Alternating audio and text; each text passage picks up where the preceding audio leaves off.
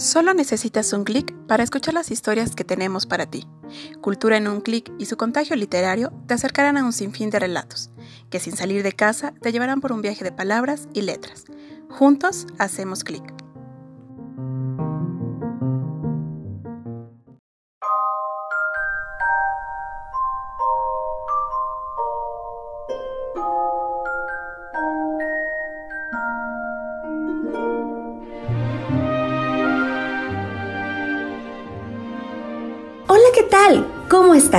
Espero que todas y todos se encuentren muy bien.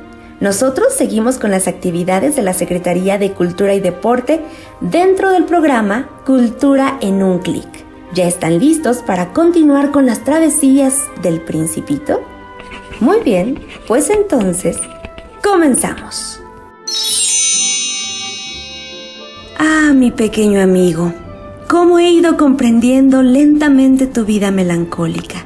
Durante mucho tiempo tu única distracción fue observar la dulzura de los atardeceres. Esto lo supe el cuarto día cuando me dijiste, me gustan mucho las puestas de sol, vamos a ver una. Hay que esperar. ¿Esperar qué?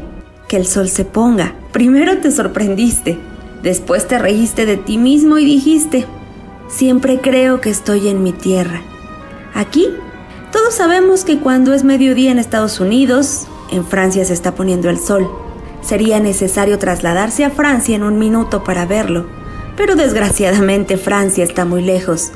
En cambio, en tu pequeño planeta, bastaba arrastrar la silla un poco para observar una maravillosa puesta de sol cada vez que lo deseabas. Un día vi ponerse el sol 43 veces y un poco más tarde añadiste, ¿sabes? Cuando uno está demasiado triste, es bueno ver las puestas de sol.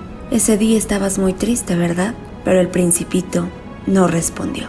Al quinto día y también en relación con el cordero me fue posible revelar otro secreto de la vida del principito. Me preguntó como fruto de un problema largo y silenciosamente meditado.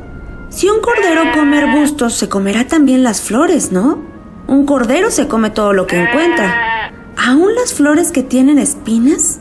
Sí, también las que tienen espinas. Entonces, ¿para qué le sirven las espinas?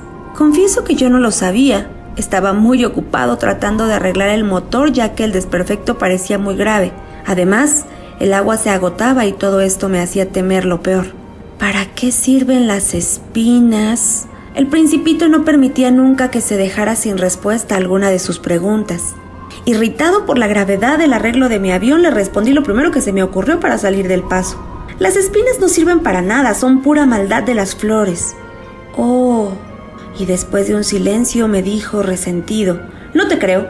Las flores son débiles, son ingenuas, se defienden como pueden y las espinas son una defensa. No le respondí nada en ese instante, me decía, si esto continúa resistiendo no sé qué más hacer. El principito interrumpió de nuevo mis reflexiones. ¿Tú, tú crees que las flores... No, no creo nada. Te he respondido cualquier cosa para que te calles y pueda yo ocuparme de cosas serias. Se quedó absorto. De cosas serias. Me miraba con el martillo en la mano, los dedos negros por la grasa y con medio cuerpo dentro de algo que le parecía muy feo. Hablas como las personas mayores. Me avergonzó mucho e implacable añadió. Todo lo confundes, todo lo mezclas. Él estaba verdaderamente irritado, sacudía la cabeza, agitando al viento sus cabellos dorados. Conozco un planeta donde vive un señor muy colorado que nunca ha aspirado una flor, nunca ha observado una estrella, nunca ha querido a nadie, nunca ha hecho otra cosa que sumar y restar. Y todo el día repite como tú, soy un hombre serio, soy un hombre serio. Y esto lo llena de orgullo. Pero eso no es un hombre, es un hongo. ¿Un qué? Un hongo. El principito estaba pálido por el disgusto. Hace millones de años que las flores fabrican espinas. Hace millones de años que los corderos se comen las flores. ¿Y no es serio intentar comprender por qué las flores hacen tanto esfuerzo en fabricar sus espinas si éstas no van a servirles para defenderse? ¿Es que no es importante la guerra entre los corderos y las flores? ¿No es esto mucho más serio y mucho más importante que las sumas de un señor gordo y colorado? Y si yo conozco una flor única que solo existe en mi planeta y sé que un corderillo puede destruirla sin ni siquiera darse cuenta, ¿es que esto no es importante? enrojeció aún más y prosiguió. Si alguien ama a una flor de la que solo existe un ejemplar entre millones y millones de estrellas, es suficiente mirar al cielo para ser feliz, pues puede decir satisfecho, mi flor está allí, en alguna parte. Pero si el cordero se la come, será tan doloroso como si de pronto todas las estrellas se apagaran. ¿Y esto tampoco es importante? No pudo decir más. Estalló en sollozos. La noche había caído. Yo había dejado el martillo. Ya no importaban la avería, la sed y la muerte. Había una estrella en un planeta, el mío, la tierra, un principito a quien consolar. Le pedí perdón, lo arrullé entre mis brazos diciéndole, la flor que tú amas no corre peligro. Te dibujaré un bozal para tu cordero y una armadura para tu flor. Te... Yo ya no sabía qué decirle, cómo consolarle y qué hacer para recuperar su confianza. Me sentía muy torpe. Es tan misterioso el país de las lágrimas. Aprendí a conocer esa flor. En el planeta del principito habían habido flores comunes de una sola fila de pétalos, que apenas ocupaban sitio y a nadie llamaban la atención. Asomaban entre la hierba una mañana y morían por la tarde. Pero aquella flor era distinta, había surgido de una semilla llegada quién sabe de dónde y el principito había vigilado cuidadosamente aquella ramita tan diferente de las que él conocía. Podía ser una nueva especie de baobab. Pero el arbusto cesó pronto de crecer y comenzó a brotar la flor. El principito observó cómo crecía un enorme capullo y presentía que de allí habría de salir una aparición milagrosa. La flor tardaba en definir su forma y en completar su belleza. Poco a poco escogía sus colores y ajustaba sus pétalos. No quería salir deslucida, quería aparecer en pleno esplendor de su belleza. Era coqueta desde pequeña y su misteriosa preparación le tomó varios días. Una mañana, al salir el sol, por fin se mostró espléndida. La flor que había trabajado con tanta precisión dijo bostezando. Oh, acabo de despertar. Perdón por estar tan despeinada. El principito no pudo contener su embelezo. ¡Qué hermosa eres! ¿Verdad? respondió dulcemente la flor. Además, he nacido al mismo tiempo que el sol. El principito advirtió que ella no era muy modesta, pero era tan conmovedora.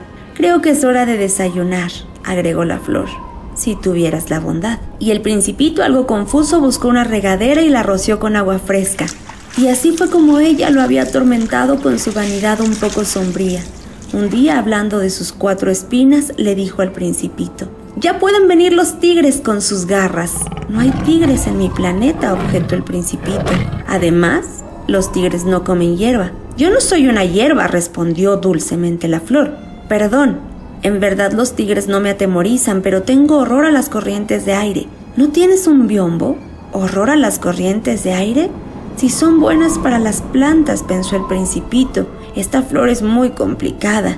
¿Y por la noche podrás protegerme con un capelo? Hace mucho frío en tu tierra, es más cómodo allá de donde vengo.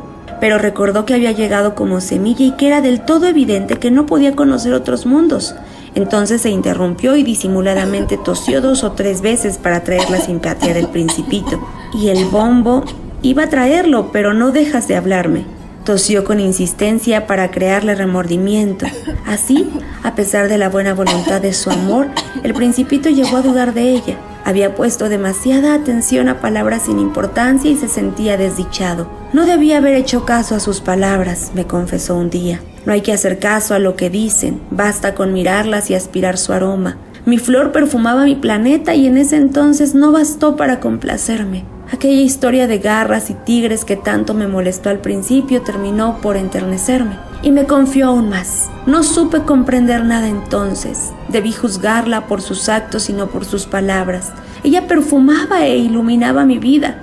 No debía hacer ruido, no debía haber huido, no supe reconocer la ternura detrás de sus pobres astucias. Son tan contradictorias las flores. Y yo, yo era demasiado joven para saber amarla. Creo que el principito aprovechó la migración de unos pájaros silvestres para evadirse y comenzar su viaje. La mañana de la partida arregló muy bien su planeta, desollenó cuidadosamente sus dos volcanes en actividad sobre los cuales calentaba su desayuno por las mañanas. Tenía además un volcán extinguido, Desollinó también este, pues como él decía, nunca se sabe. Si los volcanes se desollinan bien, arden sin erupciones, suavemente, como el fuego de nuestras chimeneas. Pero los hombres somos demasiado pequeños para desollinar nuestros volcanes y por eso nos causan tantos disgustos. El principito arrancó con tristeza los últimos brotes de baobabs. Creía no volver jamás. Sus trabajos habituales le parecían muy agradables, y cuando regó por última vez la flor y se dispuso a ponerla al abrigo de la campana, sintió ganas de llorar. Adiós, le dijo a la flor, pero ella no respondió. Adiós, repitió el principito. La flor tosió aunque no estaba resfriada y al fin dijo, he sido una tonta, perdóname y procura ser feliz. Le desconcertó la ausencia de reproches y quedó con el biombo en la mano sin comprender esa tranquila mansedumbre. Sí, yo te quiero, le dijo la flor. Si no te has dado cuenta, la culpa ha sido mía, pero eso ahora no tiene importancia. Y tú has sido tan tonto como yo. Procura ser feliz y deja el biombo, no lo necesito. Pero el viento, ya no estoy tan resfriada y el aire fresco de la noche me hará bien. Soy una flor. Y los animales, será necesario soportar la molestia de dos o tres orugas si quiero conocer las mariposas. Creo que son muy hermosas. Ellas me visitarán, tú estarás muy lejos. Y en cuanto a las fieras, ya no les temo. Tengo mis garras, y mostraba ingenuamente sus cuatro espinas. Luego añadió, y no prolongues más tu despedida, has decidido irte, hazlo de una vez. La flor, que era orgullosa, no quería que él la viese llorar.